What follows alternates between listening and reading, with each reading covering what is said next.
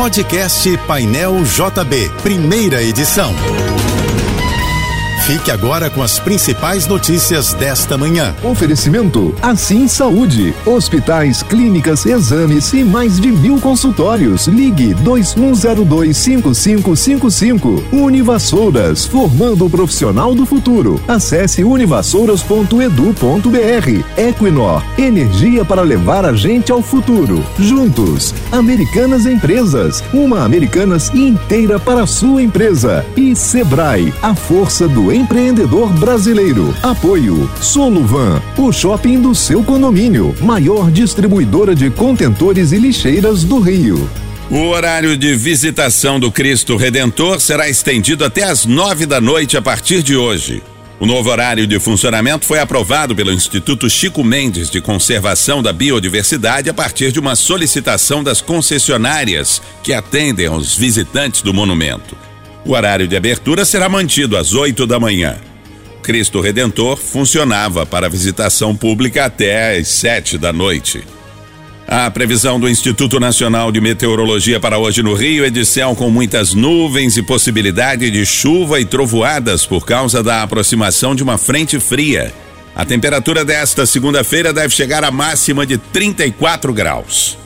Terminou em confusão a festa do Flamengo para comemorar com a torcida o tricampeonato da Libertadores e o Tetra da Copa do Brasil ontem no centro do Rio.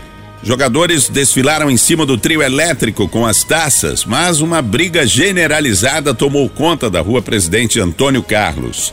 Durante o tumulto, policiais dispararam bombas de efeito moral. Cinco PMs, um guarda municipal e pelo menos 30 torcedores ficaram feridos. O tumulto fez com que a comemoração fosse encerrada em meio a bombas de efeito moral, saque de lojas e correria. Os contribuintes da cidade do Rio de Janeiro já podem pedir o parcelamento de débitos vencidos do IPTU e da taxa de coleta domiciliar de lixo deste ano. A medida vale para valores ainda não inscritos na dívida ativa. Parcelamento pode ser feito pelo portal carioca.rio ou por meio de processo administrativo que deve ser aberto em postos de atendimento do IPTU. Essas unidades funcionam de segunda a sexta-feira entre 10 da manhã às 8 da noite no Barra Shopping, no West Shopping em Campo Grande e no North Shopping no Caxambi. A defesa da ex-deputada Flor de Lis informou que vai recorrer da condenação que a pastora recebeu de 50 anos e 28 dias de prisão em regime fechado pela morte do marido, Anderson do Carmo, em junho de 2019. A pena é pelos crimes de homicídio triplamente qualificado, tentativa de homicídio duplamente qualificado, uso de documento falso e associação criminosa armada. A sentença foi anunciada ontem, após sete dias de júri popular na terceira vara criminal de Niterói. Além da ex-parlamentar, sete pessoas foram condenadas por envolvimento com a morte de Anderson do Carmo e três foram absolvidas.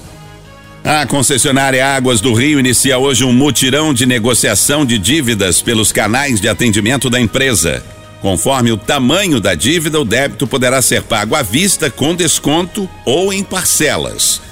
O cliente poderá aproveitar as condições especiais ligando pelo WhatsApp ou call center através do número 0800 195 0195 ou comparecendo a uma das lojas da empresa espalhadas no estado do Rio. Esse mutirão de negociação de dívidas da Águas do Rio vai até o dia 31 de dezembro. Mais de 2 milhões e 400 mil estudantes fizeram a primeira etapa do Enem em todo o Brasil ontem. O número corresponde a 73,3% dos 3 milhões e 400 mil inscritos nas duas versões da prova, impressa e virtual. O tema da redação deste ano foi Desafios para a Valorização de Comunidades e Povos Tradicionais no Brasil. Os candidatos também fizeram as provas de linguagens e ciências humanas. A segunda etapa do Enem 2022 será no próximo domingo, com as provas de Ciências da Natureza e suas tecnologias e Matemática e suas tecnologias. O Instituto Nacional de Estudos e Pesquisas Educacionais Anísio Teixeira, o INEP, que é responsável pelo Exame Nacional do Ensino Médio, divulgará os gabaritos até o dia 23 deste mês conforme previsto em edital. A polícia do Rio apreendeu um caminhão na Via Dutra transportando 5 toneladas de maconha. Avaliada em mais de 8 milhões de reais, a droga estava em sacos plásticos em meio a uma carga de carne de porco. A apreensão aconteceu na altura de Nova Iguaçu, na Baixada Fluminense. Segundo a polícia, a maconha seguiria para o complexo da Penha e de lá seria distribuída para outras comunidades. O atacante Neymar e o zagueiro Marquinhos tiveram problemas no voo que os levaria da França para a Itália e vão se atrasar para o primeiro treino da seleção brasileira na cidade italiana de Turim. O sistema aeroviário na Europa tem enfrentado problemas por causa da greve de funcionários e Paris é um dos locais mais afetados nos últimos dias. Diversos jogadores já se apresentaram, entre eles Vinícius Júnior, Éder Militão, Daniel Alves e Rafinha.